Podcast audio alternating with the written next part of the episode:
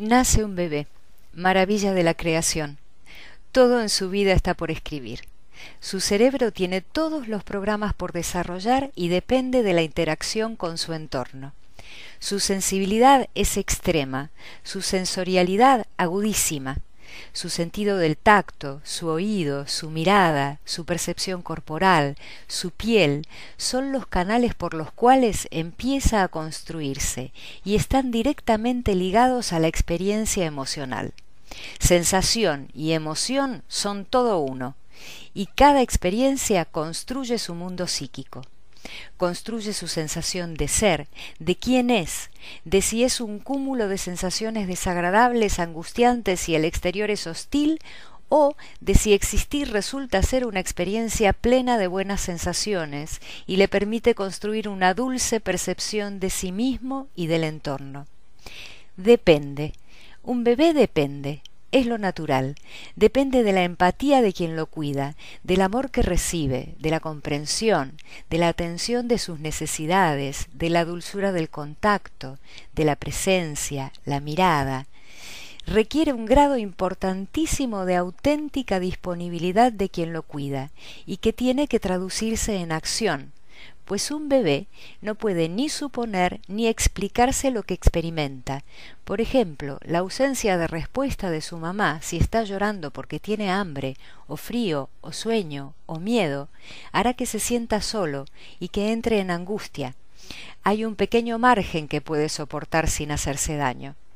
Si la angustia se prolonga demasiado y es una experiencia repetida, cotidiana, se construye en base a ella y a la tensión que se produce en su pequeño cuerpo en soledad.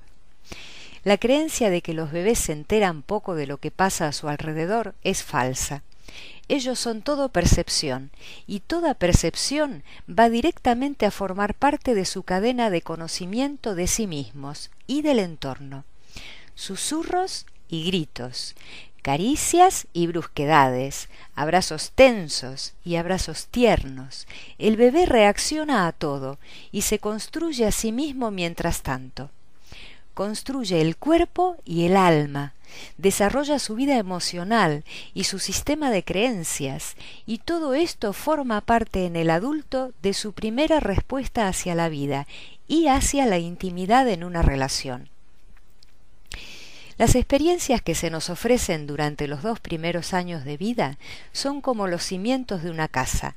Nos ofrecen una buena base sobre la cual sostenernos o un frágil suelo que puede no soportar la estructura que se montará sobre él.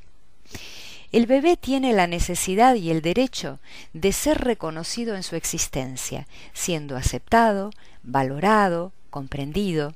Tiene derecho a la seguridad, a la estabilidad, deseo y necesidad de ser alimentado, de vivir los lazos, de recibir calor, intimidad, ternura, soporte.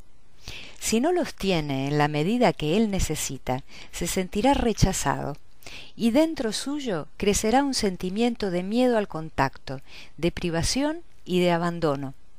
Si ya somos padres, es posible que tengamos una idea de la dimensión de esta tarea, de la entrega que representa, de los constantes aprendizajes a veces muy difíciles en los que nos vemos inmersos. Mientras criamos a nuestros hijos, nos toca crecer y aprender, y no siempre es fácil, pues nos confronta a nuestras propias carencias, a nuestras propias limitaciones. Al convertirnos en padres, iniciamos un compromiso para toda la vida, y para todos es una aventura hacia lo desconocido, bombardeada de consejos, de angustias, de dudas y algunos aciertos. Requiere la valentía de vernos en el espejo que los hijos nos muestran y de no cesar en el intento de evolucionar con ellos para darles lo mejor de nosotros mismos. Las etapas evolutivas se suman y se integran, formando entramados complejos. La vida de bebés termina, pero continuamos construyendo la casa en la que habitamos, nuestra propia casa, nosotros mismos. La niñez entera es el período fundamental en el que nos modelamos. Dejamos de ser bebés, niños, incluso dejamos de ser adolescentes. Y todo lo vivido forma parte de nosotros mismos. El pasado es así presente, lo que fue bien y lo que fue mal, lo que nos hizo daño y lo que nos hizo bien. De todo aprendemos. El trauma también es una vía para crecer si así lo decidimos.